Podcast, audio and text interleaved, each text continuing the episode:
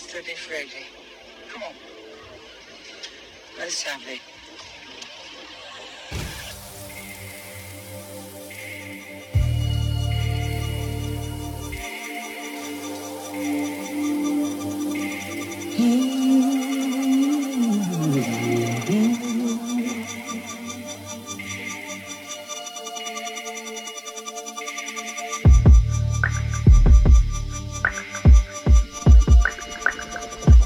家好，欢迎收听新一期的《躺赢人生》。哎，这期我们节目又请来了一个新的嘉宾，来给大家打招呼吧。Hello Hello，各位躺赢人生的听众们好，我是林恩诺，是躺赢君的一名读者。哎，Hello Hello，呃，恩诺好，就是恩诺是我的这个付费粉丝哈，已经付费了两年了。是啊，不知不觉已经过去两年了，时间真是过得飞快啊！是的，是的，超级快。约恩诺来录这一期呢，是因为恩诺在我的社群里面，我们私下也是好朋友嘛。我就在这一年多两年的时间里面，肉眼可见的见证了他在投资这件事情上飞速的成长。因为我自己投资已经很多年了，可能当时我怎么成长起来的那个经历，我已经记得不是很清楚了吧，所以可能没有办法跟大家讲一下怎么样跨越这个鸿沟的这个过程。但是呢，恩诺呢是我肉眼可见的看他刚刚跨过这个过程，所以我觉得他还保留了很多他之前还不是那么成熟的投资的记忆。现在呢，他是跨过了，我认为是这个合格投资者的门槛，而且他是一个非常快的一个速度。我觉得应该是我认识的人里面，同一个新手变成这个合格投资者速度最快的一个人。所以我想说，他身上一定有很多东西是值得我们借鉴、值得我们学习的。所以我特地邀请他来录这期播客，我觉得对大家肯定会有所启发。所以那个恩诺，你可以简单聊一下你这一年多两年是怎么样子在快速成长，你这个投资学习的这个历程是怎样子，震撼一下大家啊。啊，好，谢谢，也非常感谢唐英军了，因为我在投资比较早期的时光，也能遇到唐英军这样比较好的朋友，然后也从他这边学会了很多，然后也因此进步的非常快了，也很感谢唐英军的一些闪光点，对，让我觉得也是有很多的收获。感谢 CCTV 啊，你这个是有一点，是有一点，对。OK，那我就开始讲一下我是怎么入市的。呃，其实是这样子的，呃，我大学读的其实是电气工程及自动化专业，但是我一直非常的对呃金钱或者对金融感兴趣嘛，因为呃，因为我们生活在一个现代社会，就钱是一个不可避免的事情，然后与其被动卷入，不如主动学习，所以我其实大学有去呃经管学院修一些，比方说西方经济学呀、会计一些课，就希望自己有个基础知识吧。但其实我一开始卷入投资，可能也跟大部分的人一样，就哦，我记得牛市是吧那是在。对，是是是，而且是牛市的晚期偏，而且是快牛市开始暴跌了，大概是二零二零年的大概七月八月，对，就基本上已经是那一波牛市的尾声了。那你啊，你好年轻啊，你这个。是是，你刚刚说到我是牛市末尾啊，我一一下瞬间就想到二零一五年，然后你说二零二零年，然后吓了我一跳，我觉得哇，真的是已经有代沟了。对，你说，你说，你继续说。对，是啊、是是这样子。就当时因为我是呃，我去学西方经济学的课嘛，嗯，然后那个老师就跟我讲了一句很震撼的话，就是说呃，人生致富或者是有很好的发展，除了看个人的奋斗之外，最主要也要看时代的机遇嘛。然后他我的他当时开课第一章 PPT 就是西方经济学，就介介绍课程内容。然后第二章我一整个震撼，直接是那个贵州茅台从上市到现在的那 个股价涨幅图。当时我就第一次知道，哇，原来买投资和买到好的企业能够带来这么大的增长，就是一整个震撼到我了。就我第一次直观的通过一个呃直观的感受到，如此就是投资如果做得好是有一个如此之好的成长性。对，嗯，结果茅台那个时候就阶段性的高点了，是吧？没有没有，开玩笑 没有没有，开玩笑，开玩笑。继续说，你继续说。嗯嗯，对对，然后也是被毒打了嘛，就可能跟很多人一样，一入市就被毒打。因为我记得二二一年的年初，就像茅台这样的蓝筹股嘛，其实是经历了一个非常大的暴跌吧，算是我，这我当时就被打晕了。我说啊，怎么会跌成这个鬼这个鬼样子？哪怕是茅台这么好的企业，哎，所以你入市买的就是蓝筹相关的公司或者基金吗？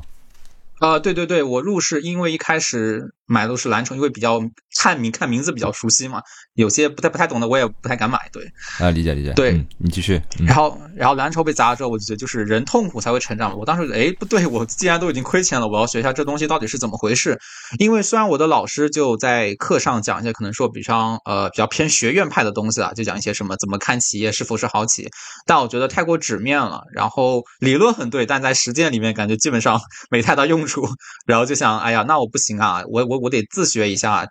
这个东西。其实当时班级里，因为大家都是牛市嘛，看到前面的涨幅嗯想赚钱，然后我其实班级里有好几个一起去经济学院旁听的同学都买了基金，然后当时我也没有什么好的信息源嘛，那个时候就。呃，当时我记得有一本书听过，叫《定投十年，财富自由》，然后这本书当时比较火，作为入门书吧，畅销书，对，啊，对对，畅销书，一开始找的是畅销书，因为那个时候没有什么认知，也不知道什么是真正好的投资书籍。然后我和我的朋友们其实呃，可能有两三个人都买了一本吧。然后那本书其实我是前前后后非常认真的看完了。然后里面一些呃，其实特别特别基础的概念，其实讲的也还行。但我隐隐觉得它里面后面，但他说定投十年十倍，我隐隐觉得好像有点不太对劲，因为就是我当时的逻辑也很简单，因为这是一本畅销书嘛，那里面的知识其实是被大部很大一部分人都知道的，OK，但是那些人里面好像并没有什么人就是在股市里做的特别大的收益吧？那我觉得肯定是，呃，要么是认，就是从学会这个知识到实践里面中间还有一些门槛，要么就是这本书里讲的东西可能并不完全正确，或者并不完全可以在股市里面实践出来。对，确实是，我觉得你这个思路特别的对，就是说你这是一本畅销书，对不对？那如果这个畅销书每个人他都能十年十倍的话，那那股市里就不长期不会是那么多人亏钱了，不赚钱了，对，不对？是那么，多年都是那个七亏二平一赚嘛，对吧？对对，非常真实，七亏二平一赚。你这个就体充分体现出你可能跟一些人不一样。你看你，你跟你那同学他都不会想，对不对？这个就是一种投资上的直觉，我觉得这个还是很重要的。对，投资还是要要相信自己很多就是常识的那些东西。我觉得，嗯你继续说，嗯，对，啊，这这里先插插播一下，然后也比较遗憾的是，我那几我那几位同学，虽然呢跟我是同一时间入市的，但他们后面可能我觉得当时可能也只是抱着赚个快钱的心态来吧，所以就其实二一年那一波蓝筹爆砸之后，就把他们信心彻底打趴了，然后他们后面也没有就是去进行一个比较系统、比较深入的学习，后面好像也没怎么碰基金了，就相当于给中国股市贡 贡贡献了自己的力量，然后就基本上退出股市了。然后我后面基本上就没有怎么看他们就是去买一些股票基金了，可能当年被打打太疼了吧，可能吧，不知道。OK OK OK，理解。就是前面说的时候我就想说了，就是说你，因为你首先你会觉得隐隐不对劲嘛，而且你一开始进去的时候是一个牛市，对不对？因为我肉眼可见你这两年还在投资，还在成长嘛，那我就前面我就在想说，有时候我觉得你可能真的有点悟性，就是说，因为我自己的经历啊，就是很多跟我同一时期入市的，我是二零一四年年底入市嘛，因为那时候我刚大学毕业，然后人生很迷茫，哦，我身体很差嘛，然后就觉得没有任何一个工作单位就是要我这样子的人嘛，然后我觉得人生很绝望，也不知道自己要干嘛，然后我就说那然后就炒炒股咯。那那然后我是二零一四年年底进去的，因为我们都知道二零一五年有一波波澜壮阔的一个就是 A 股的一个杠杆牛市嘛，我我就有时候我会在想，就是说如果我是二零一五年。稍微晚点再入市的话，那我可能就走上截然不同的人生了。我可能对股市的态度就完全不一样了。对，然后呢？然后呢，我当时跟我很多就是我同龄的同学，都是在二零一五年可能四月份、五月份甚至六月份才入市的，到现在为止，他们这些人都没有再继续投资股市了。所以我就在想说，你经历了那一波之后，你后面还能有这两年不断学习、飞速成长过程，我真的觉得你是一个与众不同的人。然后结果你自己就说出来，你那些同学都没有那啥，所以我觉得你说这这个，对对对，就觉得我就觉得说，有时候真的是讲一点缘分，或者说也可能也有一些悟性的东西在里面。我觉得我我自己的体会跟你是一样，所以我可能是运气好，就是我我不太确定，我如果二零一五年高点再入市，我还能不能像你一样？对，但是呢，我我确实是二零一四年毕业，然后正好人生也很迷茫，然后也也没有找工作嘛，也我只知道没有任何一个单位会要我的，就是会对，然后呢，我那我就只能投，不然我就可能先去工作，也不会关心股市，对不对？然后等到同事们都开始说股市了，然后我肯定会冲进去，那我可能就走上了不一样的人生嘛。对对对对对，所以很很多时候也是挺看一个时机和一个缘分，就一样的人，不同的时机进去，可能结果就完全不一样，后面的人生走向也完全不一样。对，然后我后面继续还有深入投资，一个可能是我个人的一个行为准则吧，就是说我可以呃，我可以亏钱，我也可以失败。但我是觉得我必须要怎么说呢？清清醒的痛苦吧，就我一定要知道这个东西是怎么样。就我可以错，但我想知道自己错在哪里。对，对，可以亏但不能白亏得。对对对，亏亏了不能白亏，可能亏了钱长了知识 也还能接受吧，哎勉勉强强。对，收获了智慧，对吧？啊可以可以，是收获了智慧。对，呃，是这样子，然后也是比较机缘巧合啦，就很多东西看一个缘分。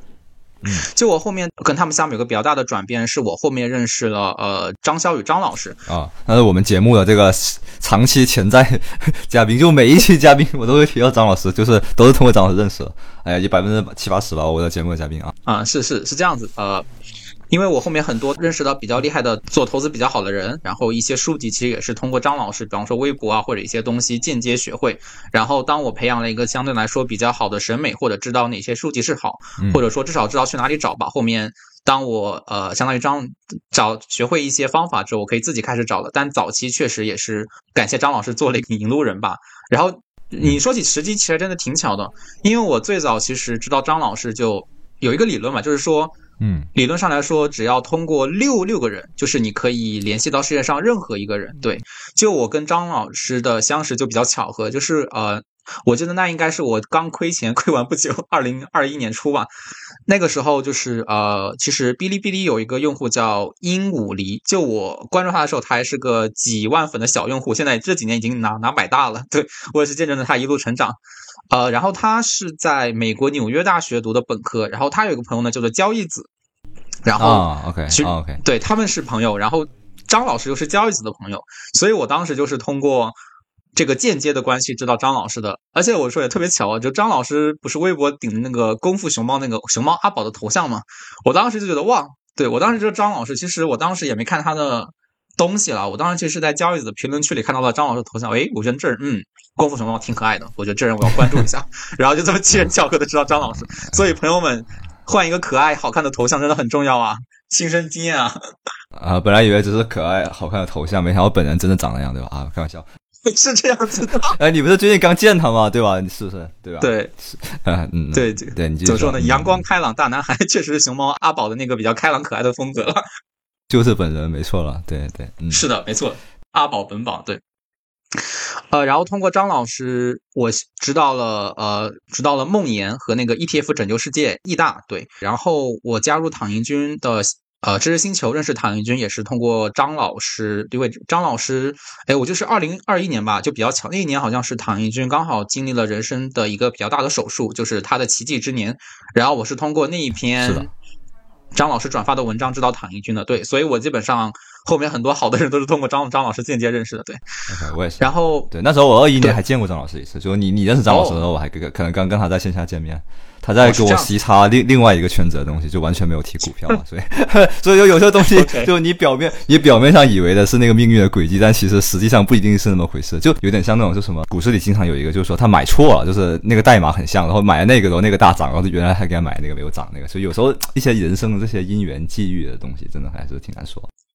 对，是是是，呃，然后我是呃那个时候就是刚好是梦妍，就我记得是二零年差不多离开了他的上一家公司且慢，然后创立了有知有行，然后我刚好是在比较呃比较迷茫，觉得看了一些畅销书，但觉得畅销书写的都嗯感觉我已经觉得不对嘛，然后就刚好通过张老师让梦妍，然后那个时候有张老师刚好和梦妍一起合著了一个呃算是现在出的是实体书了，当年只有那个。呃线上版叫那个投资第一课，然后我当年看完这个东西就觉得，嗯，不错，这个应该才是正道，就觉得它是我可能凭直觉就觉得这个东西才是所谓的就是真正的价值投资也好，或者比较正确的方法吧，至少在我的感觉上，哎，为什么你会觉得就是你是就一个直觉吗？呃，有直觉的成分在，但我有一个可能我自己用的判断方法，因为我其实对书名取得特别唬人的书，我都本能的排斥，就像比方说什么。啊什么定投十年十倍啊？我觉得这种东西就有点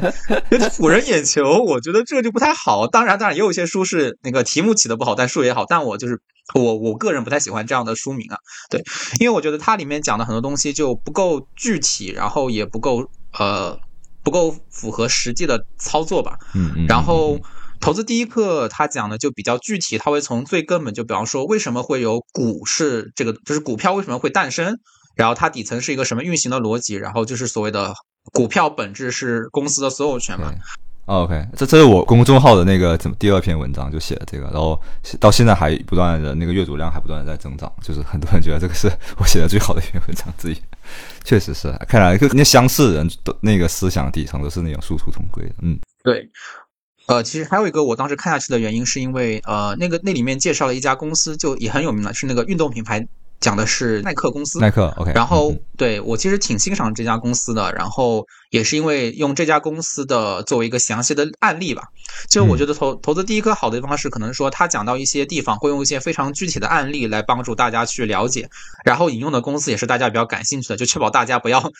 就是一本好书，但可能就是看懂需要点时间，然后看到一半直接丢了，这样就损失很大了。对我觉得这是它的其中一个优这里。就是说到一个内幕啊，就这个书写作的内幕啊，就之前他们写过一个版本，就因为张老师的梦魇每人负责一半嘛，然后呢，啊张老师因为他之前也长期做这方面的科普嘛，然后他就已经写好了一个版本，然后就发给梦魇看，然后梦魇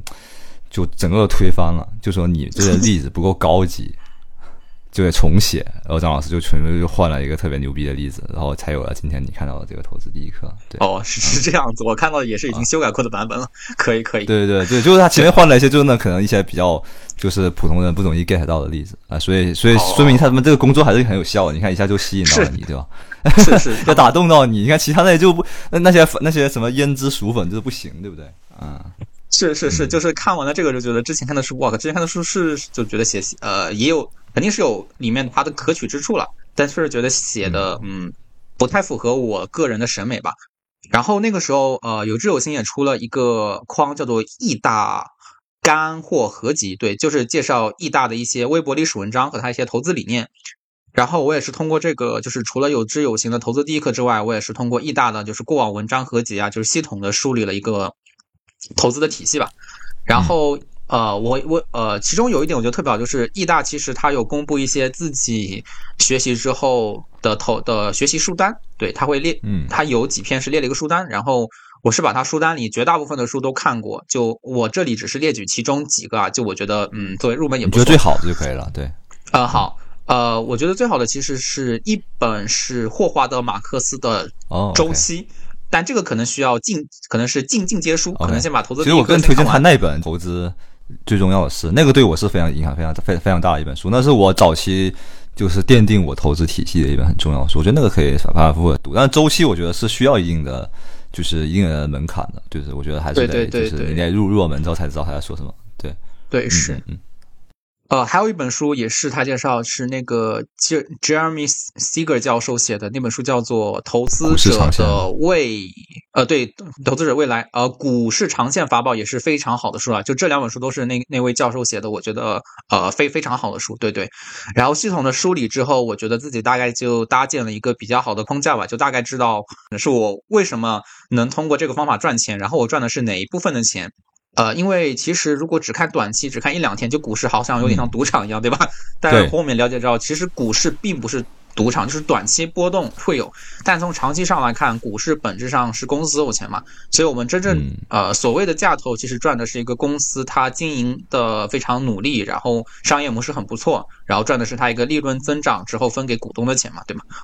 嗯，这这其实是价投的一部分，有另外一种捡烟蒂的价投，它也是会赚那个估值收付的钱的。对对，也会有。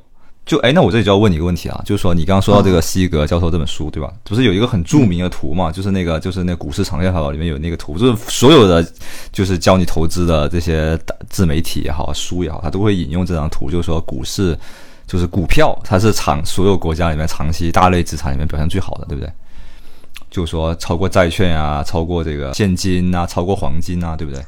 然后对对是，那现在就有个问题，就是现在有，就是尤其是这两年的这个 A 股啊，就很多人就在就是诟病这张图嘛，就是嘲讽这张图，就说信这张图都是白痴嘛。我我最近已经看到一个还蛮有影响力的一个大 V 吧，他就说无脑信这张图的人都挺傻逼的吧，就是那意思。然后他的意思就是说你，比如说不同的市场嘛，他可能。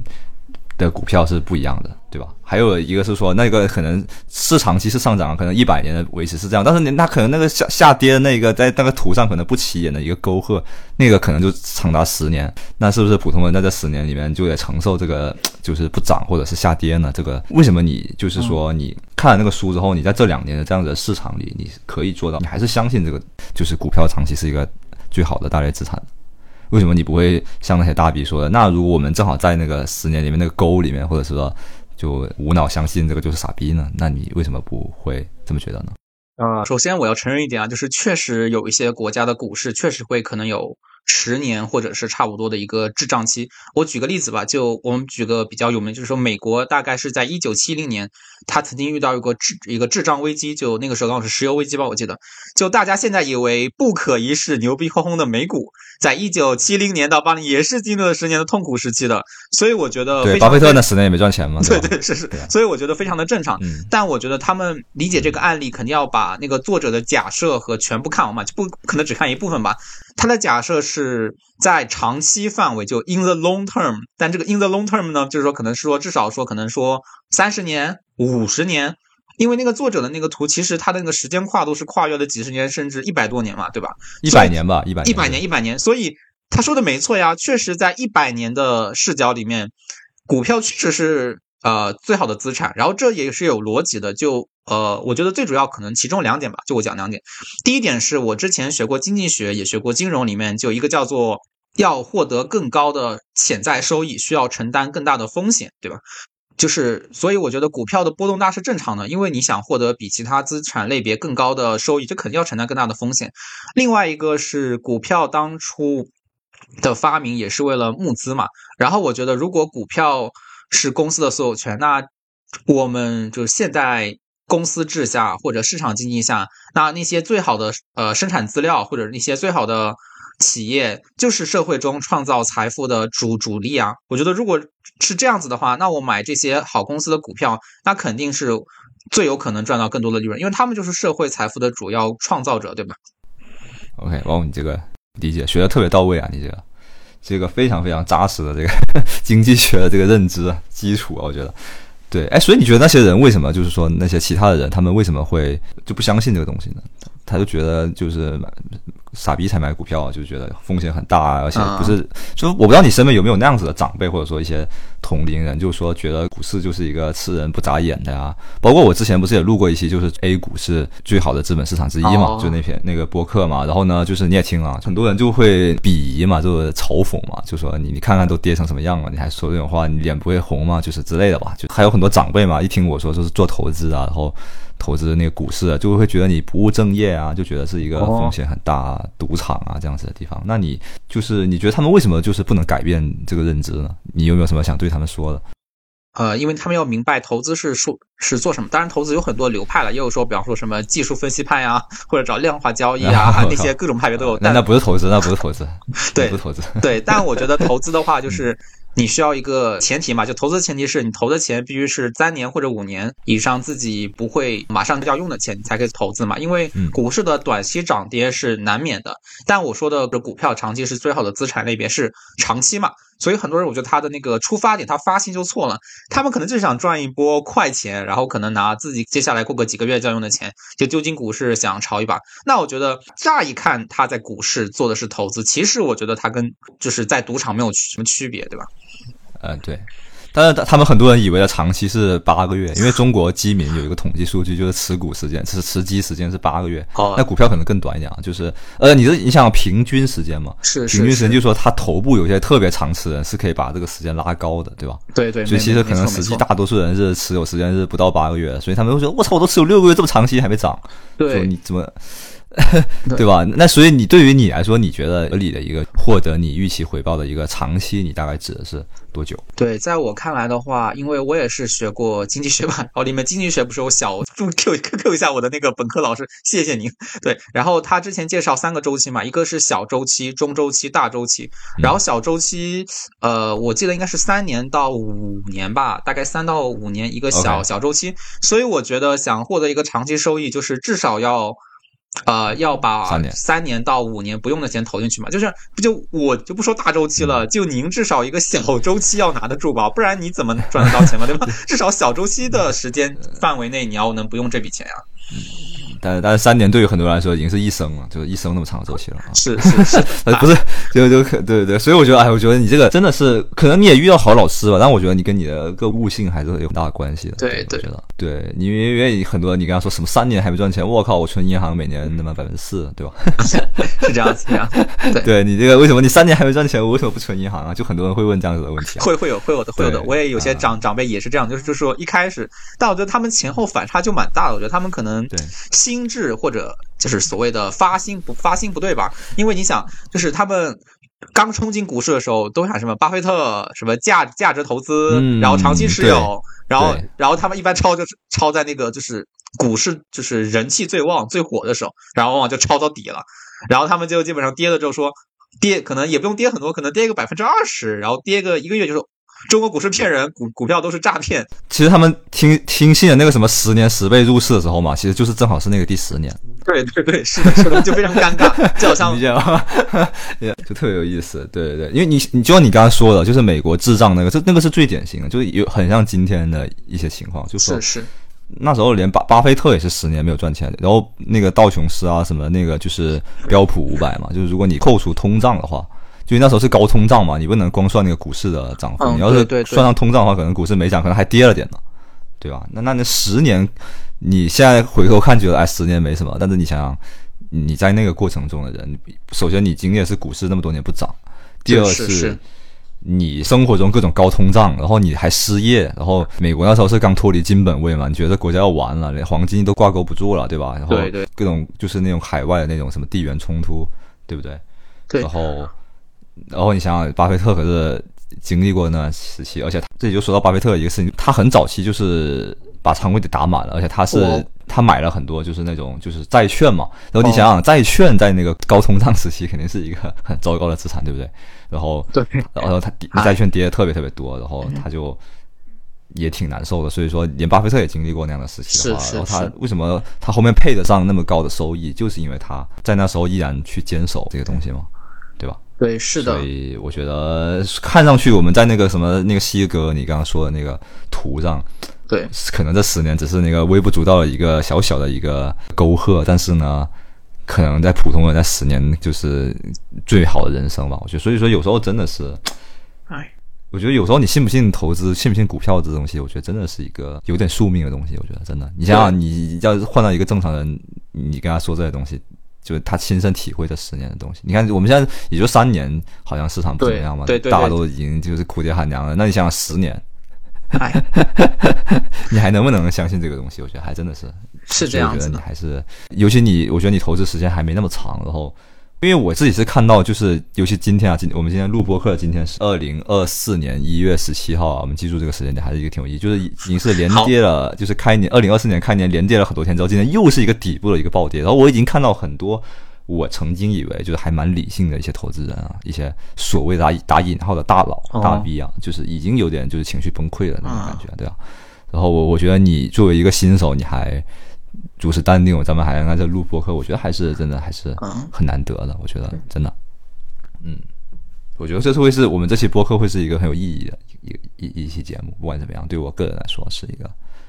就是还挺有意思的一个事情。对，我这里其实想引用一下，就是巴巴菲特吧，诶，应该是巴菲特，就是他曾经说过，就是说，呃，如果这个世界要末日了，要是就世界要完蛋了，啊、那其实不嗯。就是呃不只是股票，就包括大家能想到的任何资产类别，比方说债券，比方说什么商品，全部都得完蛋。就是说，就是如果真的要世界末日的话，那那不只是资产，就最坏的情况之下，就比方说通货膨胀，就一整个一个一个暴涨，就你手里钱也不值钱了，对吧？所以就是真到通货膨胀了，那我们就是就就不不只是普通人啦，就连很多就是像巴菲特、芒格这样的大师，其实有很多时候也没有那么那么有效的办法来让自己资产升值，对吧？那我想，与其就悲，就还有一句话叫做“悲观者可能正确，但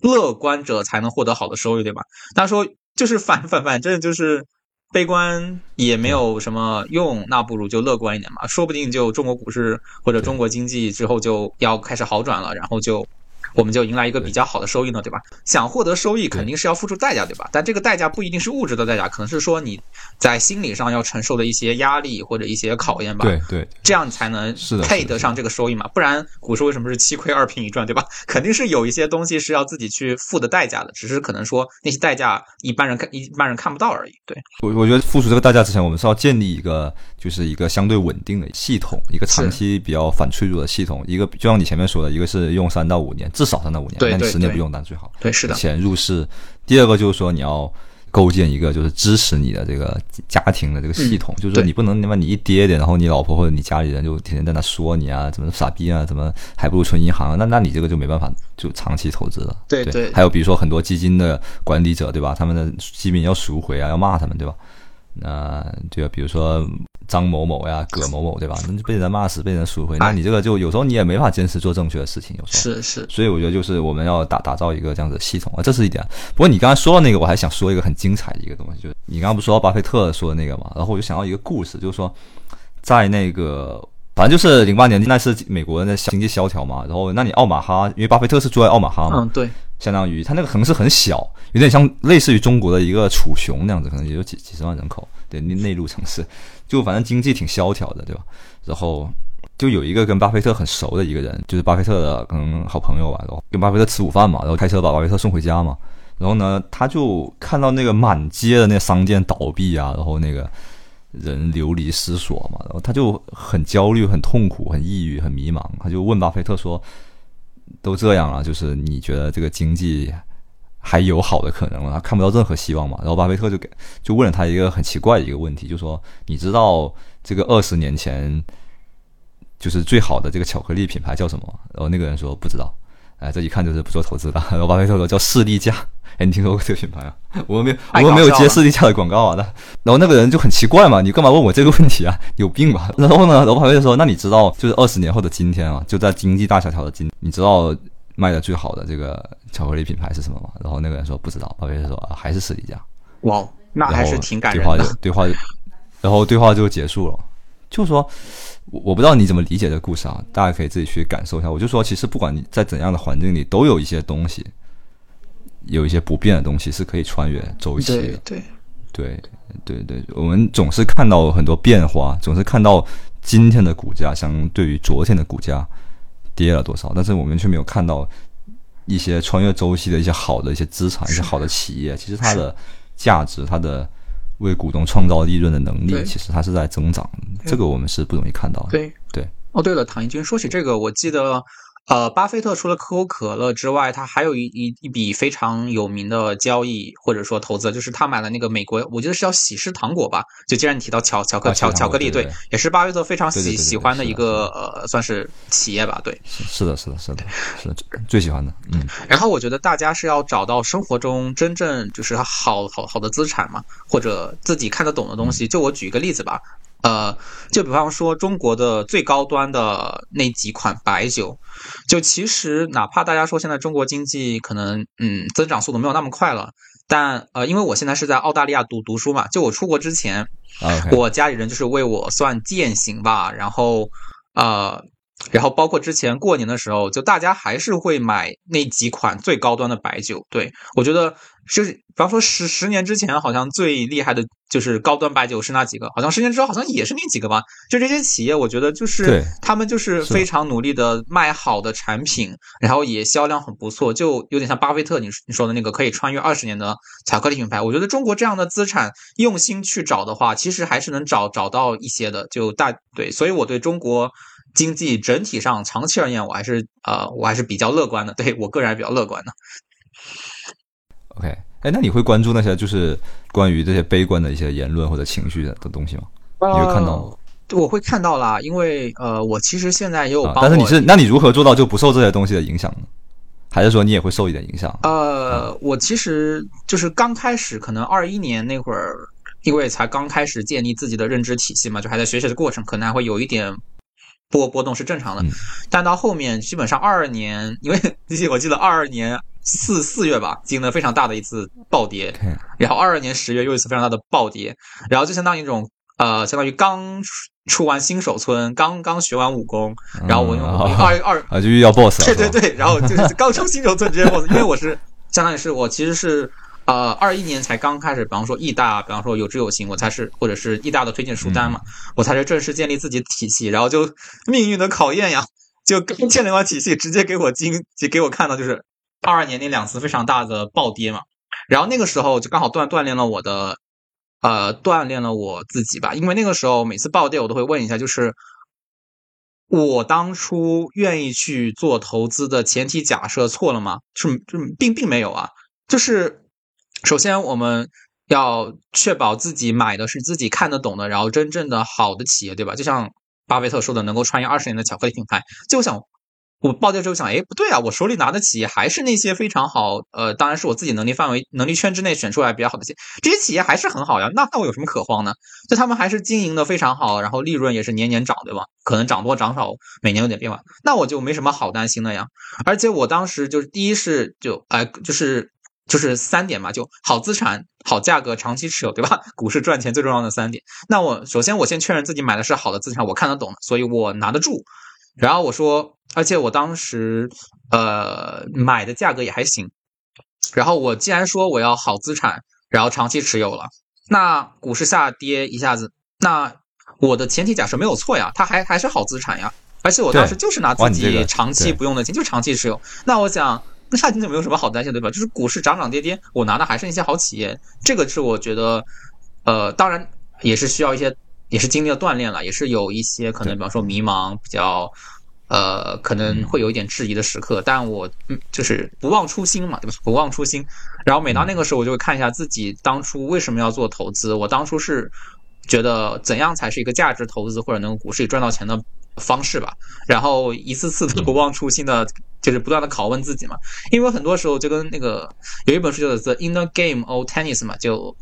身心合一的奇奇迹力量，对对对。然后身心合一的奇迹。对对，然后就是一次次的。其实它英文翻译过来应该是网球的内在游戏。啊，对对对，是。但是呢，中文翻译成一个很神棍的一个身心合一的 奇迹力量。哎，是是是，然后就是对，然后就是不不断的不呃，就是检验自己的初心，然后经历了二二年的那两次考验，然后。可能心智更加坚定了吧，所以其实二三年发生这件事情，我其实内心已经没有太大的波澜了。然后其实我不会怎么看看新闻，对，因为我觉得啊，OK，而且你还在澳洲，就是可能受到的更影响更小一 点。对，是是是，但其实我就就你现在你现在是不是看国内的媒体也不多是吧？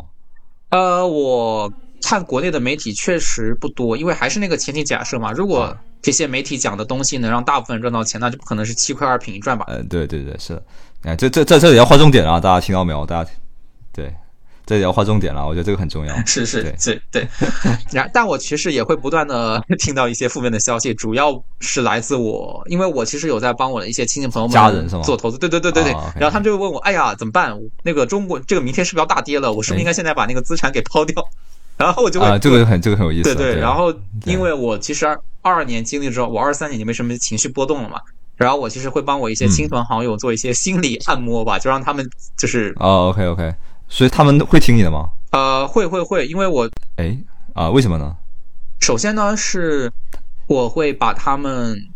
我会给他们讲一些投资的内容。当然，就是他们可能有些人因为各个原因，可能自身条件限制，他们可能说让他们看一些，比方说什么投资者的未来啊。就我有和他们一起做投资的朋友，我其实每人都送了一本《投资第一课》的那个实实体书。对我，我每个人都送了一本，因为我觉得《投资第一课》相当于比较呃，已经比较简明扼要了嘛。我觉得大部分人花点时间都能看得懂，哪怕就可能呃，可能文化程度、受到教育程度没有那么高，应该也是能看懂的。然后他们看懂之后，嗯，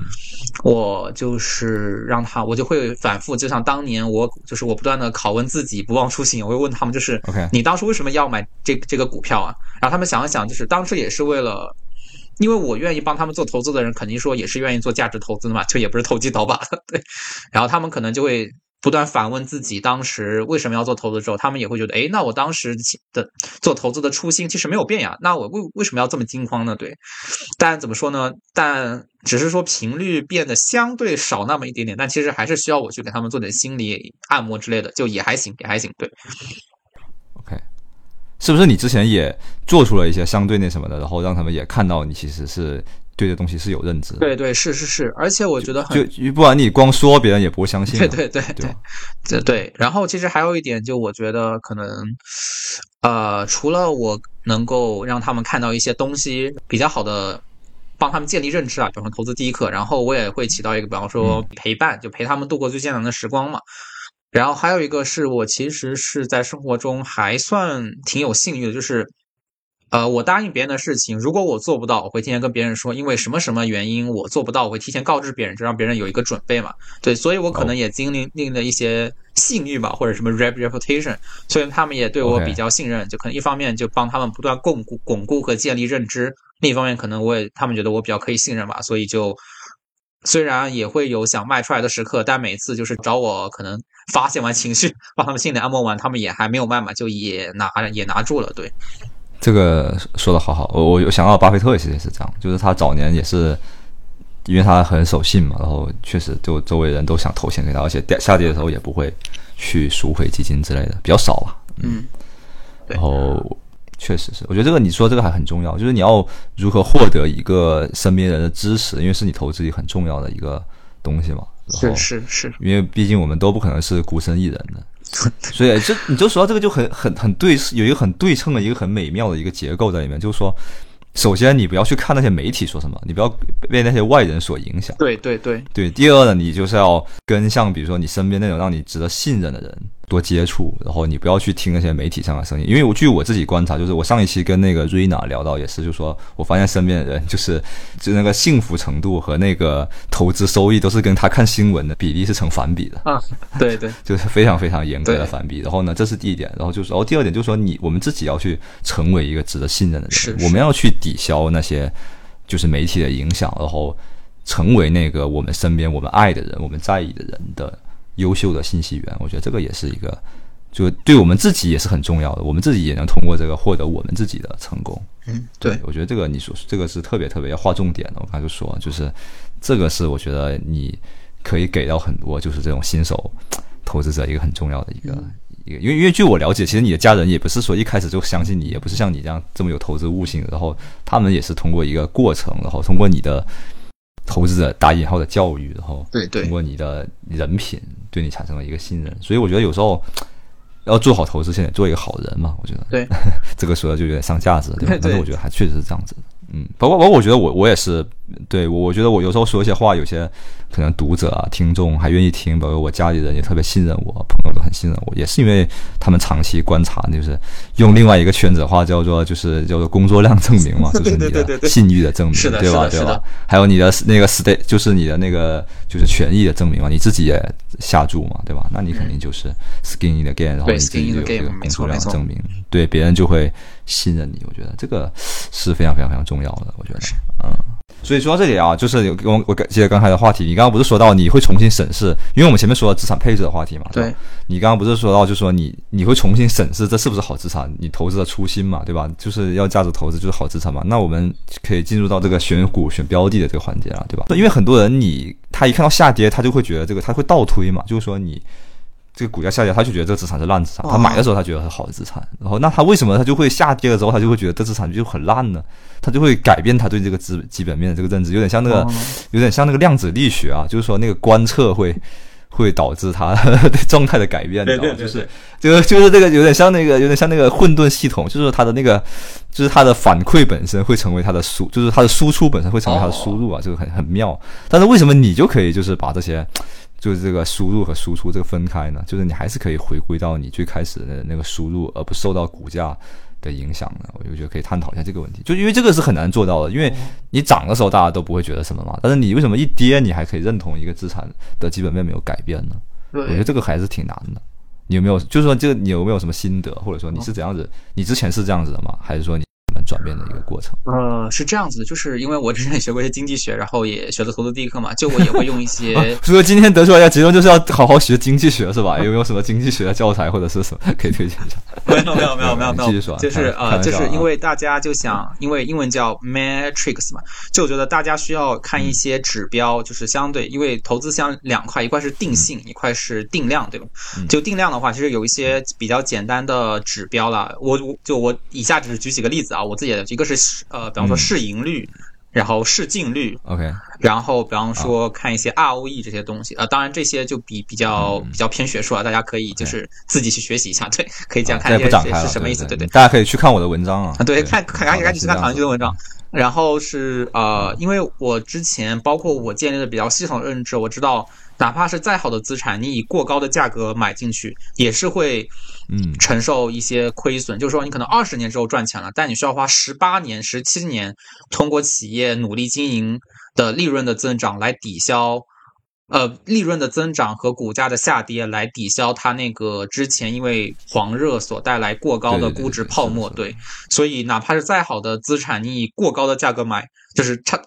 非常非常长期还是能赚钱的，但你会经历一个比较漫长、痛苦的消化比较难受的过程。对对，必须要一个消化估估值的过过程。对我其实主要也是分三步了，就首先我会看这个企业是不是一个，比方说 ROE 啊，或者巴菲特用的 ROIC，就衡量这个企业是不是一个呃收益率比好的资产。然后第二步我会看这个这个公司它生产之后，它能不能进行资本再投入。然后它再投入之后，能不能还是维持住那么高的资产收益率？对，就它能有个非常好好的成长性。对，第三步我会看这个企业是像像老八说的嘛，就是是不是一个有着非常好的护城河的企业？对，所以总结就是它有一个好的资产收益率，然后它可以不断的进行资本再投入，然后它资本再投入之后还是能维持住那个比较好的收益率，就确定它是一个非常好。非常有成长性、非常有价值的资产，然后再看一下它的商业模式是不是好的。就这些是比较，因为我说定性和定量嘛，这个是比较定性的方法。然后定量的话，就大家自行搜索啊，学习一下一些基基础的判断一个呃公司或者股票的指标。对。但很多人就下跌，他就会改变这个对这个定性的看法呀。比如说，很现在很多人就白酒不是最近跌了一些嘛，对对，然后大家就说，哎呀，没有人没有人喝白酒啦，白酒是致癌的呀，年轻人都不喝啦。然后现在这些什么经销商以前囤货囤太多啦，现在卖不掉呀，然后都成为这个负担啦。那你怎么看待这个问题呢？呃，首先你不会受到这些影响是吧？还是你根本就根本不看是吧？呃，我早期还会再看一下，然后他在我的逻辑里面经不起推敲，然后他就是跟有点像那个狼来了，就第一次 OK，你发布的消息，我觉得你可能是失手，所以发布的信息质质量不行。第二次我觉得，哎，怎么又不行？然后第三次，哦，不不不看了，不看了，不看了，这个东西对我没有任何意义。对，所以我也是经历了一个成长的过程吧。所以我现在基本上这种什么白酒销量不行这种东西，我就再也再也不会看了。就你想，如果写这些消息的人的认知这么彻底，能够赚到钱的话，怎么他们还在这边写这些东西啊？对吧？早就早早赚钱了，怎么可能还写这种东西呢？对吧？对，我我觉得一般来说，就是说这些人他其实没有去持有这个东西，对，就是他就是一些看客嘛。我觉得啊，对，是是是，真中国真正喝过这个茅台的人，可能也就四十万吧，可能百分之三 到百分之五，对吧？对，我觉得就是你。说的是有道理的，对，但是呢，就是哎，反正我们今天所说到的所有的东西都是不作为投资建议，都分析企业啊，跟股股票没有没有关系啊，就是说，呃，那我理解，其实你这个还是有一，我觉得还是有一种回到悟性的成分，就是你就有些东西，你跟他讲了，比如说这个东西，别人就就是不相信。呃，就是说你 怎么说？你你你你有有一种有一种 taste，有一种品味在里面。就是说你你跟别人看到那些跟你看到同样的信息，或者说他就是很容易受到那些东西的影响，他就觉得就是销量不行了，以后白酒就没有人喝了。但是你就会看到这个，你就觉得你会想说，那些人如果就是这么懂的话，他早就是赚到钱了，对吧？怎么还没付呢？确实。我觉得这就是一个很，就是我刚刚是想试图去探讨你为什么会具有这种心态，而大多数人不具有。那你好像你说出来，只是再把你的心态再说了一遍。我觉得这可能就是一种说不清楚的东西，你觉得是吗？呃，是不是有一点这样子的感觉？有一些说不清楚的东西，对，但是也跟刚刚前面说的很多量化指标的东西嘛，其实反过来说也一样可以说，别人也可以找很多理由认为你那个量化指标是高的、高估的，对对不对？怎么说呢？所以这东西就。很悬，对吧？对，所以三心合一的奇迹力量，对对 对。这这里就是说，那个像易大说的，就是投资有科学的部分，也有艺术的部分在嘛。对，所以我定性和定量里面，我是对更看重定性的。对，因为我觉得，当然大家需要看一些指标来判断这个企业的估值，我觉得也很重要了。但我觉得。但是在这个之上，我觉得判断一个企业的商业模式好不好，是不是有很厚的护城河，是不是一家好的企业，在这些定定性方面上。我觉得可能会更加重要一些。哦，对了，说起这个，刚才唐一直提到经济，就就就我这里并呃，首先我纠正一下，我我呃，我没有说任何学好经济学就能做好投资的任何任何想法。没有，我我不是你说的，我是帮你总结，因为我每次问你，就是你为什么跟别人不一样，你就说啊，因为我学过经济学。我帮你总结了一下，就你可能自己都没有意识到，就是我一问你一个很尖锐的问题，然后你第一句话都是啊，因为我学过经济学。对，因为 它是一些一些宏观嘛，就是说。比方说他会介绍一些，比方说风险收益比啊，介绍一些市盈率啊，或者介绍一些经济周期啊，我觉得这能帮大家建立一个整体上比较好的认知吧。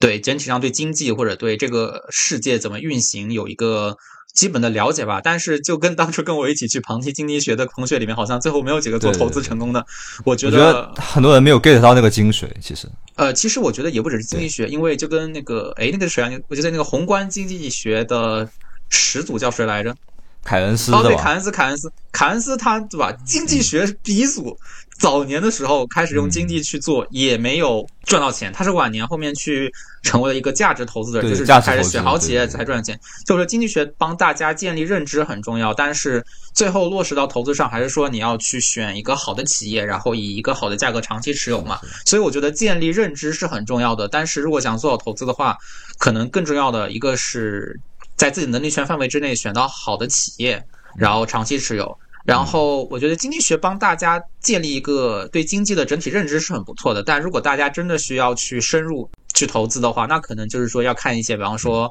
呃巴菲特股东性啊，或者说那种真正做出过好的投资，比方说呃霍华德马克思的，比方说呃唐寅军也提提到的，就是投资中最最重要的事情，然后周期，然后。一些就是投资大师的书籍了，他们会用更加确切的经验和更加 就这么多年在股市 摸爬滚打总结出来的经验，来让你明白怎么做好一个投资吧。所以我觉得，呃，大家需要通过经济学建立一个比较好的宏观概念，但真正做好投资，还是要看一些更加实际操作的东西，看一些投资大师真正的就是几十年的，就是金山就是金山银山投进去然后赚回来的经验和教训嘛。我跟你有一点不一样的看法啊，我反而觉得大多数人学了那么多经济学，看了那么多巴菲特的书，为什么还做不好投资？我我觉得不是他们书不够，我觉得他们是没有 get 到那那个精髓。其实我觉得，因为你刚刚前面你一开始说了很多什么 ROE 啊、PE 这些东西，我觉得这些都是很表层的东西。对对，你为什么敢坚信背后的东西？是因为你那个底层假设还是比较坚固的。我觉得不管是对商业模式的这种，就是说通过买好商业模式的公司能赚钱这件事情，还是说。对这种股市啊，对经济这种底层逻辑的理解，我觉得这个才是你建立在数字上的那个东西。其实我自己的经济学基础并比较一般嘛，对吧？我之前在上大学的时候也跟那个前女友去听过这个，就是因为我是也是学理工的，跟你一样，然后我也是去听经济系的课嘛。我们学校经济系还挺好的，在全国排名还挺高的。然后，但是我觉得那老师讲的东西都挺扯淡的，而且那老师自己也说他自己如果。投资能赚钱的话，他就不会来上课了，对吧？所以他其实他们那些人，就这种就最典型，就是他们懂了很多的术，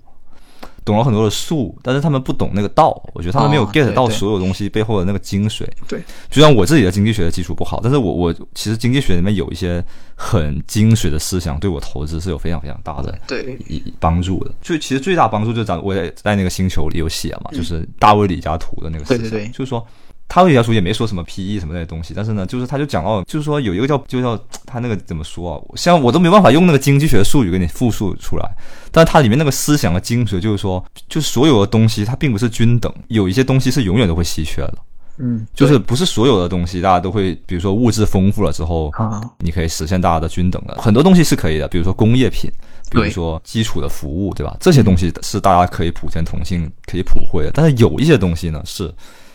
不管你怎么发展，这些东西是永远都会稀缺的。大卫李嘉图就举了一个，就是说那个土地的例子嘛。他说，所有的土地看上去都是土地，一模一样，能种的地什么的都一样，对不对？但是为什么有的土地，就可能那百分之二的土地，其实占了可能百分之八十的这个所有土地的价值？为什么？因为那个土地的位置特别好。对。而这个它并不会说你其他那些跟这块土地的差距有这么大，它就会一定会抹平这个差距，不会的，它只会更贵。所以我觉得这我就一下子就 get 到他这个思想里面这种就是震慑灵魂的这种东西。那其实所有的东西，包括我们前面说的一些高端白酒也好，其实包括一些就社会里面最稀缺的那种那种东西也好，其实它永远都会，因为它那个东西并不是一个，它是一个排位上的东西，就是说，只要这个东西跟排位没什么关系，它就可以是一个普天同庆、普惠的东西，就大家最后都可以一样。但是呢，一旦涉及到排位，就是说你上去了，我就要下来的东西。那它就是跟位置有关，这个叫 position 嘛，嗯，对，是是的，是的，呃，然后 position 或者是 status 嘛，然后那你涉及到这些东西，它永远只会更贵，对，所以我就一下子就觉得一下子就有点打通我的那种任督二脉的感觉。但是其实大卫李嘉图相比凯恩斯来说，其实他是一个非常不知名的一个经济学家。对不对？嗯，对，是我们都知道，凯恩斯，我们都知道这个亚当斯密，对不对？对，国但是我们没有人知知道，没有人。其实对我觉得最精髓的、最这种大卫李嘉图在可能几百年前就已经把投资的本质说清楚了，没有人知道，没有人理解。对，很多财富密码其实不对不行，我不太喜欢财富密码这个词，就是很多大道理其实大家都知道。比方说中国有句古话叫做“物以稀为贵”，对吧？其实很多非常重要的事情，其实在历史上已经重演过很多遍了。对，这里我想讲一个例子啊，这个例子也是呃，就不是巴巴菲特是跟芒格有关系啊，但这个也证明了一些投资天就是悟性的随机性嘛。就呃，芒格的外祖父。呃，当年应该是在军队里服役过，然后他服役之后回到了他的家乡，然后他就，嗯，他就当时他祖父可能他外祖父有没有做其他投资我不知道啊，但他的外祖父当年做了一件事情，就是他退休之后去用退役金去在当时以非常不错的价格大量购置了他们所在那个城镇的一些比较好的土地吧，然后因此。嗯也算是完成了一次价值投资吧。然后这个故事其实是啊，那个查理芒格的妈妈告诉查理芒格的，就是说他外公、啊，查理芒格的第一桶金也是通过这个房地产赚的嘛？呃，对对，这是 所以这巧合巧合，对对对，命命运的安排，家学还是很重要的。对家学还是重要，而且但是也有他随机性上，呃，芒格是一个非常厉害的投资人，然后他祖外祖父虽然可能没有碰股票，但也在在我的眼光里他也是很不错的投资人，但哎奇怪的是。芒格的，比方说他的妈妈、他的舅舅，好像就没有几个做投资的，所以我觉得可能他外祖父也是给查理芒格提供了一个知识或者点拨的机会吧，就是还是那种师傅领进门，修行靠个人吧，对对对，不然不然的话它，是非必要非充分条件。对对对，非必要。要非充分条件，其实就跟你一样啊，其实就跟你一样啊。我觉得你其实你家里的人好像也并没有给你什么，但是你确实有一个非常高的悟性。其实我觉得你成长的速度是比我当年成长速度要快很多。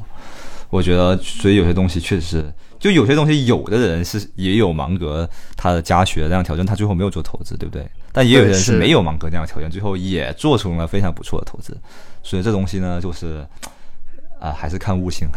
主要底。有随机性有有有随机性的成分在里面，确实确实，对，啊对是是是，其实就是随机性。那其实你说到这个啊，我你我就想探讨一下，就是说我我觉得你现在对这个股市的认知和这个房市的认知，我觉得是不是也跟你，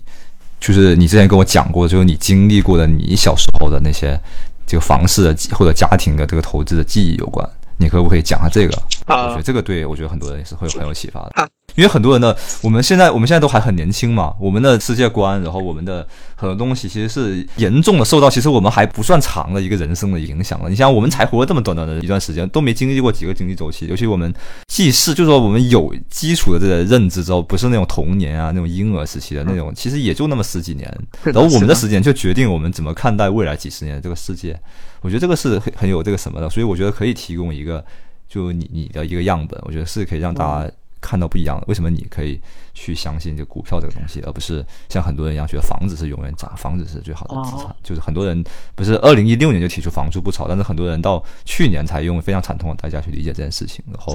我不知道你你的经历是不是可以给大家一些启发？我觉得。呃，首先就是我的经历肯定也是也是有巧合和随随机性啊，因为霍华德马克思说，就是呃，有时候我觉得比起看什么经济学，看历史，我能够学到更多跟投资相关的重要的领悟啊也好，对我非常认同这一点，嗯因为我其实。呃，虽然我跟唐一军都是理工科学科背景出身，但我个人非常喜欢历史，因为我觉得就像马那个马克吐温说的嘛，历史不会重复，但历史总会押韵，对吧？对。然后我、对对，然后我当对，然后我其实挺喜欢看一些其他国家的历史的，就是从别人的经验中吸取教训吧，就不要自己再犯错了。对，嗯像那个芒芒芒格说的，从别人的经验中获取教训。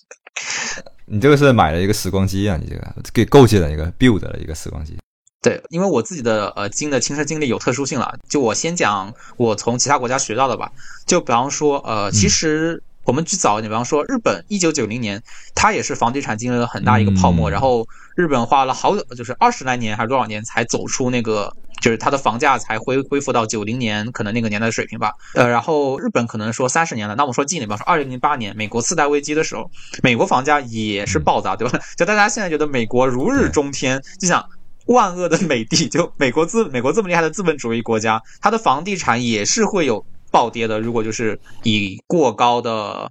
价格买进去的话，哎呀，好好了，讲完其他国家，讲讲自己吧。这个就比比较悲痛了，因为我有些亲戚朋友也在里面损失一些钱。就是是这样子的，就是，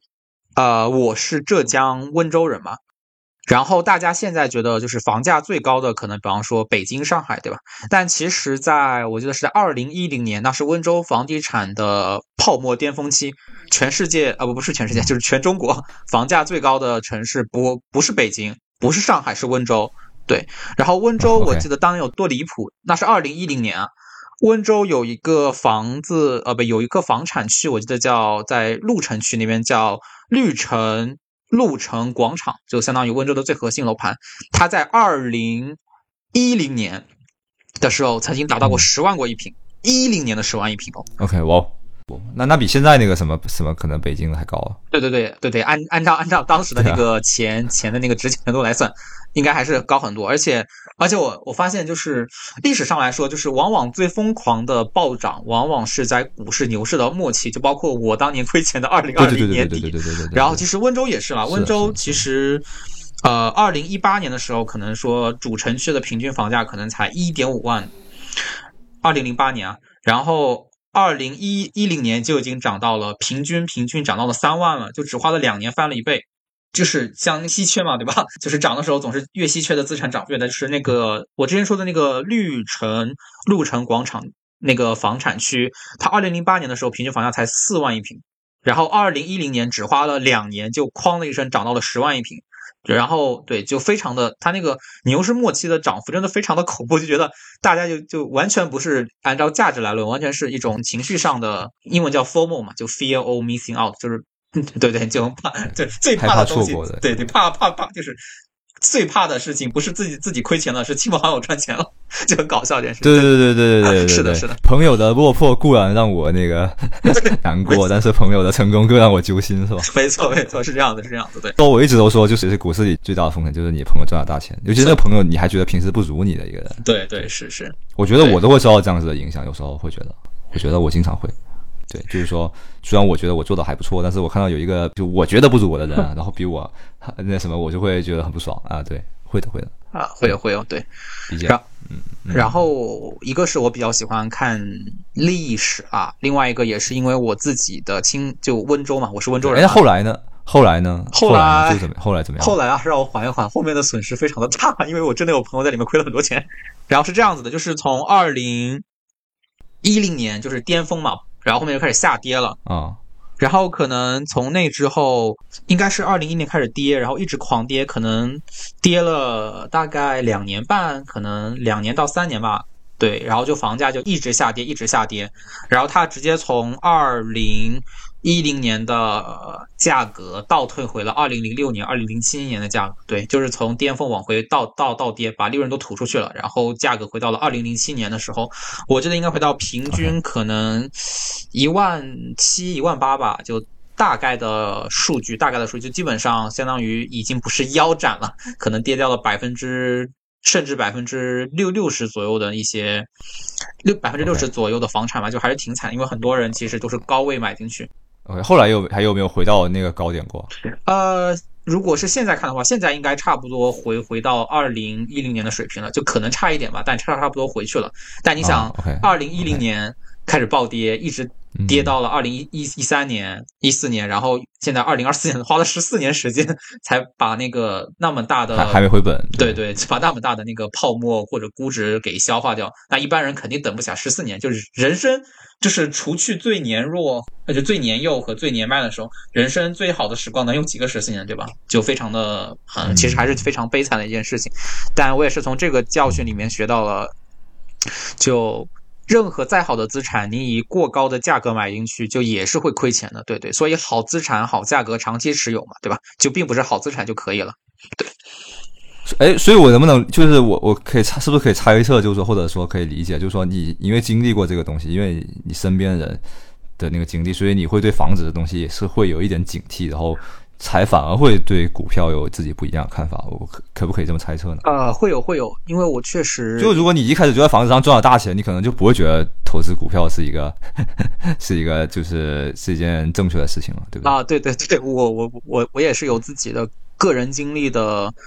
原因吧，就是我是我非常诚实的说啊，如果我家当年就是房地产赚赚了大钱，我可能也会说哇，房地产什么房地产天下第一，就房地产就是全世界最好最好的，就是全世界最好的资产类别，股票就是就是股票也还不错，但比不过房地产。对，所以是每个人都是过去经历所塑造的嘛，一样的人不同的经历，结果也完全不一样。这个确实有机缘、机缘或者随机性在里面。这种就确实是童童年偏误嘛，对，因为现在大家都是大，我们这一代人，就现在的这个就是投资和这个消费的主力的人群，其实他们经历成长的年代是房地产狂飙突进的年代，所以他们肯定会觉得房子是最好的资产，然后房子永远涨，呃，买股票都是傻逼，对吧？会就是不理解为什么要去买股票，然后股票是赌场，对吧？那那都会这样子。然后我想到美国其实有更长的历史，就是它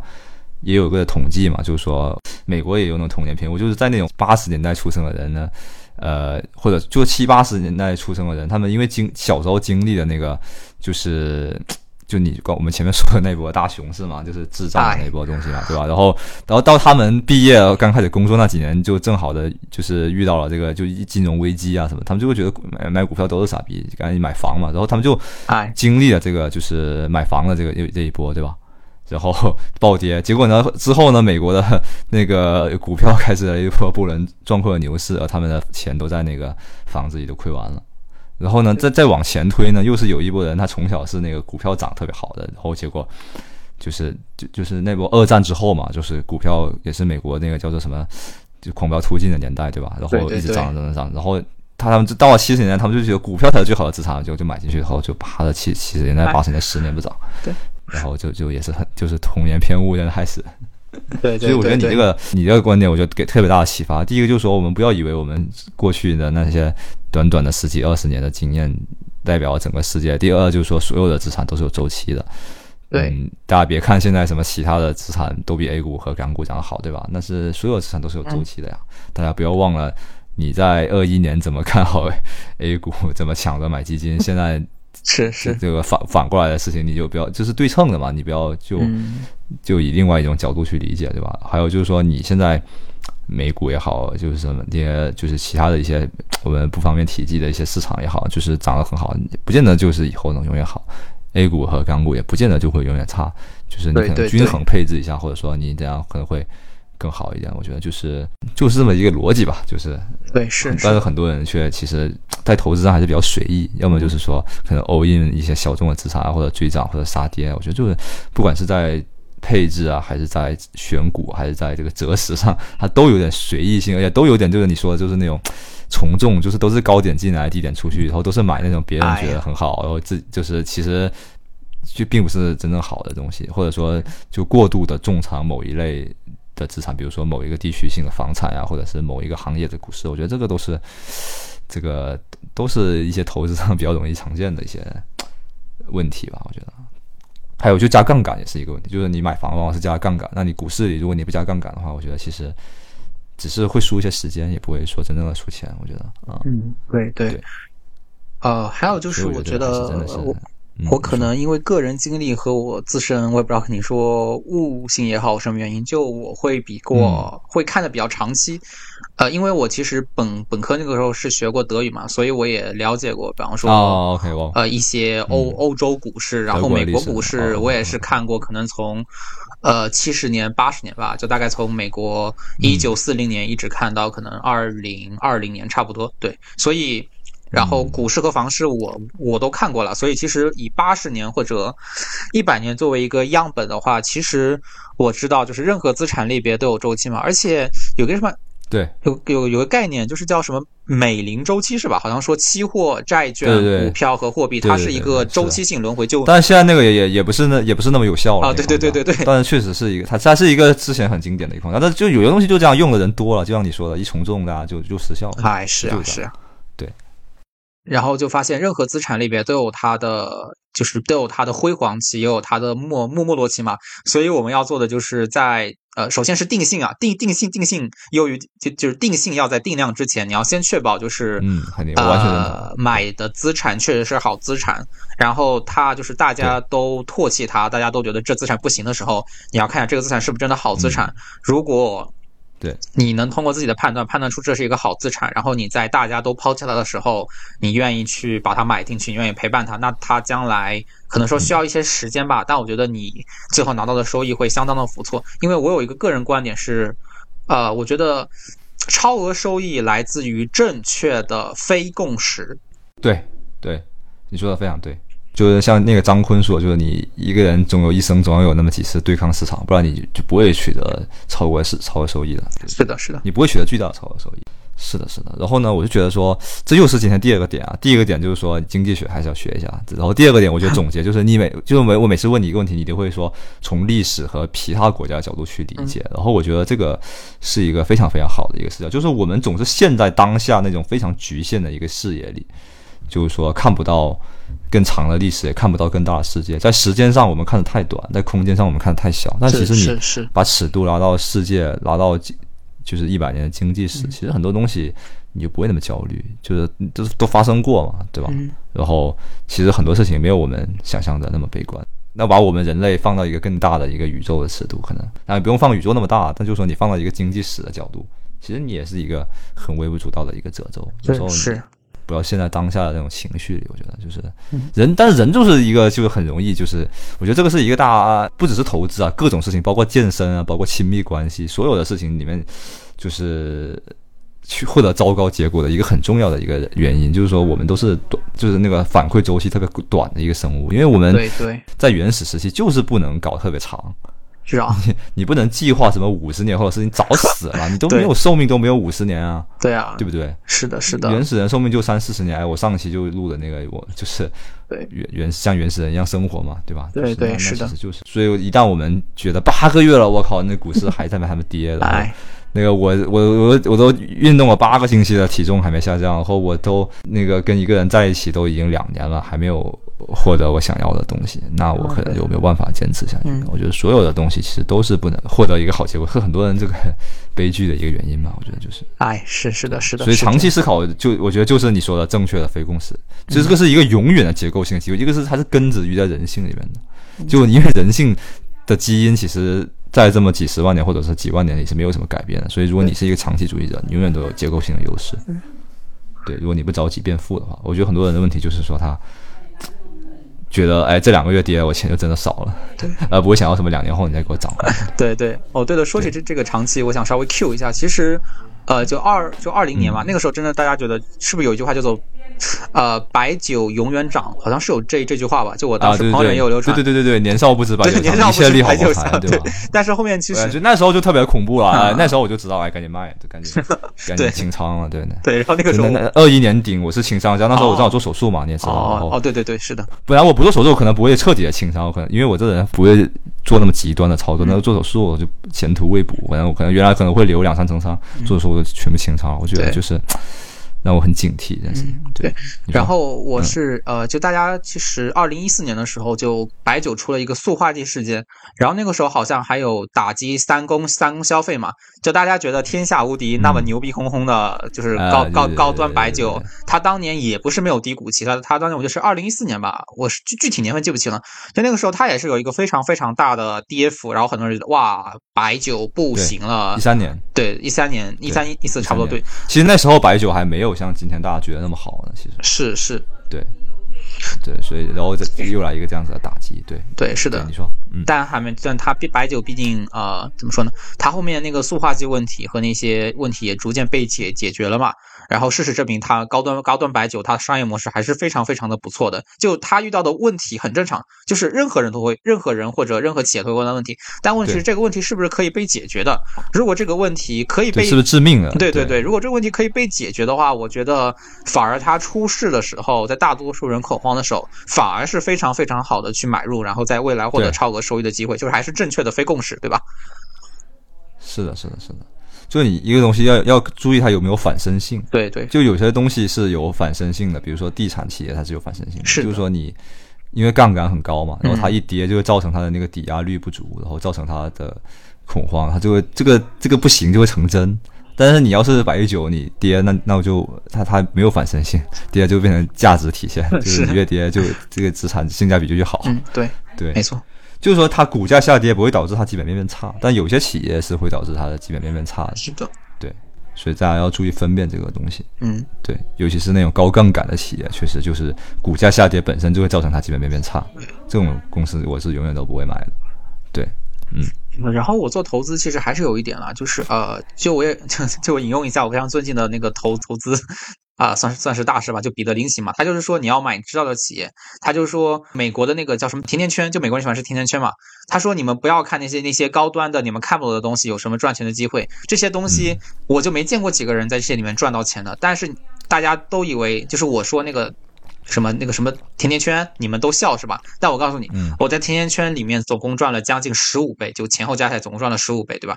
然后他说，如果我每天下班之后都去看那个甜甜圈那个商铺，它的那个排队人群很多，然后大家吃的都说这个甜甜圈很好吃，那我是知道这是一个好企业的呀。那我再去做一些，比方说我在知道这些家好企业的前提之下，我去做一些比如说定性的研究，那我买进去，呃，就就是比较好的价格买进去，那我就是能赚钱呀。其实我觉得投资这个东西，每个人要知道自己的能力圈在哪里，就你生活中哪些行业是你了解的。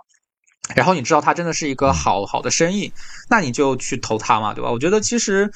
呃，每个人有每个人的方法啦，有每个人能力圈。其实我觉得大家身边其实都是很不错的好的投资机会，对吧？就呃，我还拿自己举例好了，就是我知道高端白酒是一个好的生意的话，其中一个很重要的原因是因为我家里的长辈吧，特别是那种特别有钱、特别成功的长辈，他们过年的时候还是就是请客，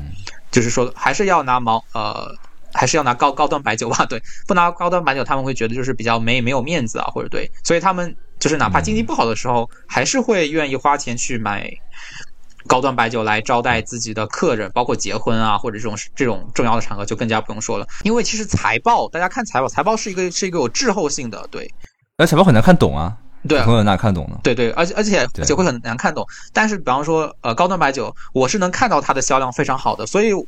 我之前怀疑的时候就想，哎，不对啊，我的家里长辈还是这么努力的 在买高端白酒，给那些高端白酒厂商贡献利润。那我觉得这这个公司基本没没有变化，就是从生活中实践中就能知道这个东西是不是一个比较好的产品企业吧？对，就是从生活中发现好的投资机会了。每个人，呃，就巴菲特也是说嘛，不不不懂不做，在自己的能力圈范围之内做投资，对吧？是的，是的，是的。这哎，但在这里呢，说到这里呢，我就要来一个很重要的风险提示了。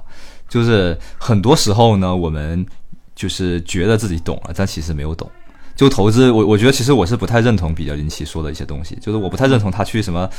买吃个甜甜圈就能知道这公司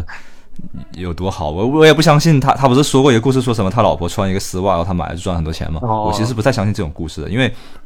其实彼得林奇他是一个调研狂魔，你知道吗？他是有一个非常非常专业的一个团队在背后去帮他调研和去分析这些东西的。然后呢，我也，而我我觉得投资里面就普通人投资犯的最大最大的一个很容易犯的一个错误，就是说，你以为你买你熟悉的产品的公司就会好，其实不是的。其实你熟悉的很多东西，其实它并不是好生意。对，就比如说你，比如说很多我们，比如说我之前就有一个朋友。哎，也是听很多人讲类似很多很多这样的故事，我都不用说是我朋友，反正都是生活中每天都发生这样的故事。就是说，就是他有时候一个东西的产品好，就是并不代表他，哎，我们其实不应该说名字，就是说看了某视频平台的这个，对对，就我一个朋友看了某个视频平台的这个，他觉得这个视频平台的这个产品很好，非常好，作品也很好，但是呢，就买了这公司的股票，然后呢，可能就跌得特别的惨，因为有时候。首先呢，好产品不代表好股票，对对，这是一点。第二就是说，你喜欢的好产品不一定是别人喜欢的产品。就比如说，你可能大没有什么几个人爱喝什么酱香白酒的吧，对吧？对对。然后那那为什么酱香白酒就这么好呢？那这这个就是一个问题。的第二个问题就是说，你觉得可能好的很多东西，比如说，我看身边很多人就因为熟悉去买一些什么视频网站、某视频网站的股票，去买一些呃卫生纸的股票，比如说那种就是那种餐巾纸的股票。就是说有有这里这里有很多个有好几层逻辑，就是说，一个是好产品不等于好商业，第二是好商业不等于好股票，因为还有一个估值的问题。就像我们前面说的，你也不能说，虽然说你可能不用特别的擅长看财报或者什么，但是还是要大概的算一下这个公司，还是得有点基本的这个就是投资或者说财务的知识，大概知道这公司值多少钱，你知道它未来赚多少钱，然后你。才能去做这个投资，对吧？而不是说，我觉得彼得林奇呢说的很多话，我觉得是很多人的理解是有偏差的，因啊为彼得林奇他是买一个两三千家公司的，你可能他在那个甜甜圈公司上赚了十几倍，只，占他仓位的百分之零点一呢，啊对对对对对，对？他是对对，而且他是一个什么调研狂魔，他三十多岁就那个一头白发了呀。我觉得很多东西其实很难被普通人模仿。我觉得千万不要去去觉得你像彼得林奇一样，在生活里发现一个公司你就可以赚钱。我觉得大部分人，我觉得如果不是特别懂的话，最好还是。就是要么就买一些代表整个中国经济的一个指数基金，因为整个中国经济你这个好不好，这个还是相对于啊具体的一家公司好不好更容易判断，对吧？是第二个呢，就是你所谓的懂，然后真正的问问自己是不是真的嗯懂，对对而不是说简单的因为它某一个产品，甚至某一个产品某一个功能，啊你觉得很好，他就去买它的公司，那往往也是一个很草率的决策。我觉得这个是我要提醒大家的。对，嗯，对对，呃，对了，这这这也非常感谢唐彦军提醒。就我刚才呃，我再补充一下吧，就是我是说，呃，能力圈或者在身边发现一些好的投资机会，是说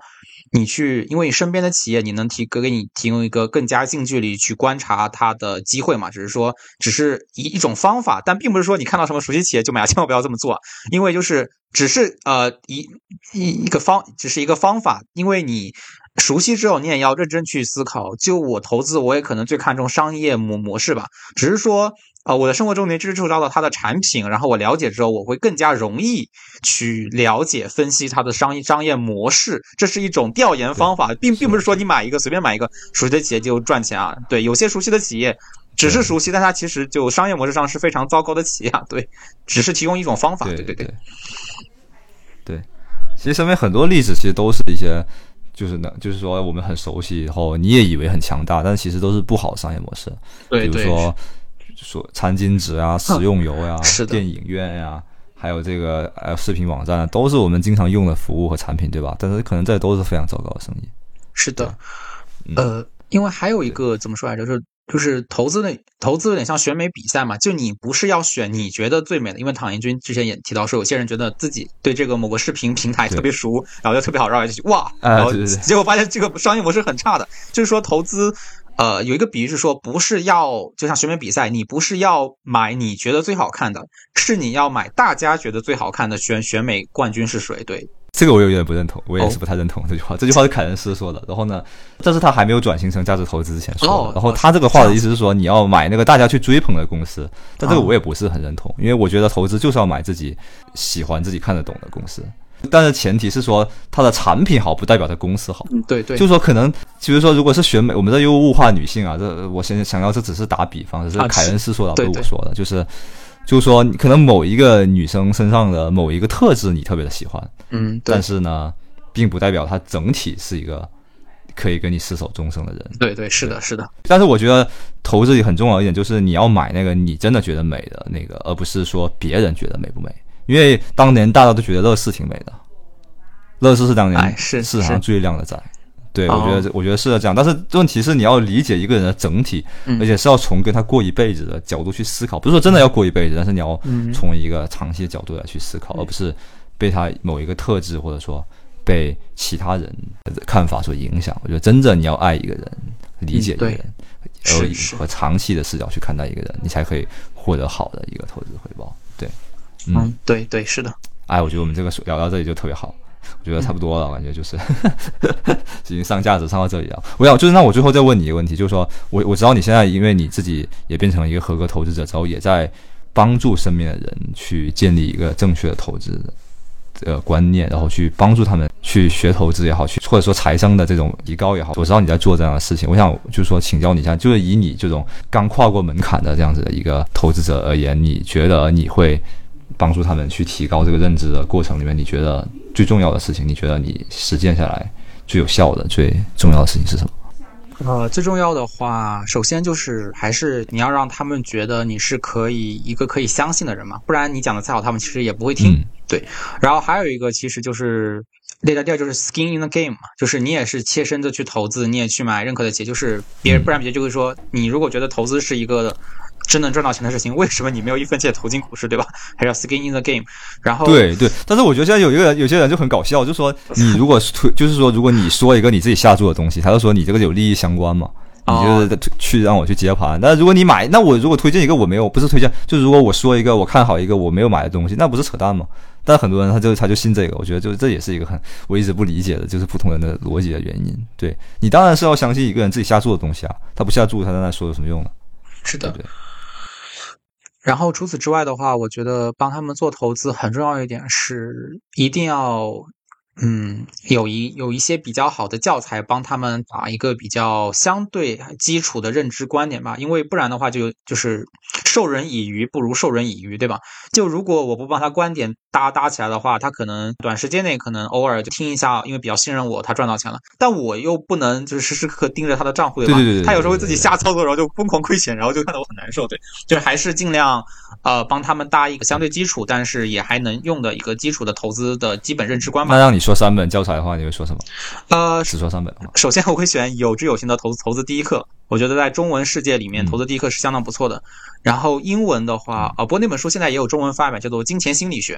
然后《金钱心理学》之后，就是这两本是我觉得中外最好的入门书籍。然后在这两本入门之后，我其实作为进阶啊，第三本是进阶，我其实比较推崇霍华德·马克思的周期，我觉得也是非常好的投资书。对，如果是三三本的话，我会推荐这三本。对，就因为恩诺他在外国嘛，他有时候会教一些外国的同学去学习，所以他可能会就是推荐那个金钱心理学的英文吧，就是叫做 Money Psychology 嘛。对我觉得这个还这个是真的是，就是你把这个国内的这个先进的思想就传播到国外去，我觉得这个还是挺牛的。我觉得这个，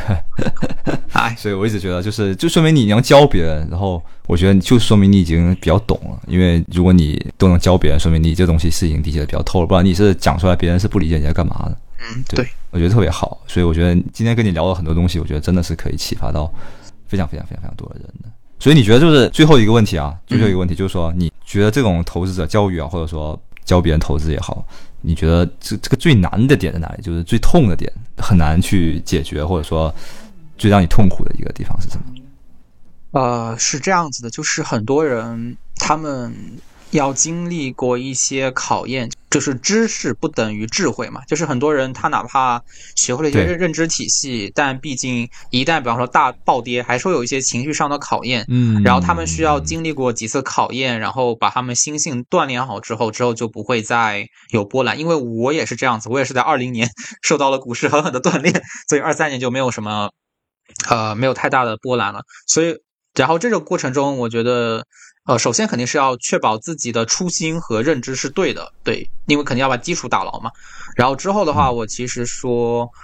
呃，我会帮我的亲朋好友做一些陪伴的工作了，或者说心理按摩，对，能帮他们走过那个艰难的时刻。然后他们就是第一次可能害怕，第二次可能只是慌张了，然后第三次、第四次就真的经历了久了，然后发我发现好像我没有有有些比成长比较快的，哪怕我没有再去提一些，比方心理按摩，他们也会遇到这种暴跌，也会想，哎，我的出发点是对的，然后我。然后我也是决定把三五年就是长期不用的投钱投进去了。那我为什么要惊慌呢？就我的惊慌好像并没有理由，只是一个情绪上的呃 panic 恐慌而已。但他们后面就嗯呃等他们能成长起来之后，也是能就是坚持拿住了，哪怕是股市比较差、比较暴跌，或者旁边人有情绪上来，然后大家都恐慌了，他们也能坚持住了。就他们也不再是当年那个就是一惊一乍，然后被身边人就是语言所左右的人了。对，但这确实需要一一段时间的过程吧。然后这个过程中有陪伴也挺重要的。对，所以就保持信心，保持耐心，然后不忘初心。对，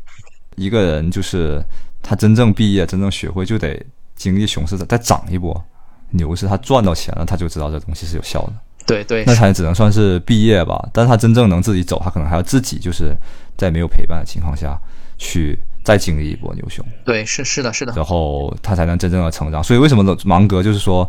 就是说四十岁以下没有真正的价值投资者嘛？就这话说的有点极端啊，但其实他的意思就是说，很多时候很多知识就是我们脑子里懂了，但是我们的身体没有懂，就是我们没有获得那种身心合一的奇迹力量，我们只是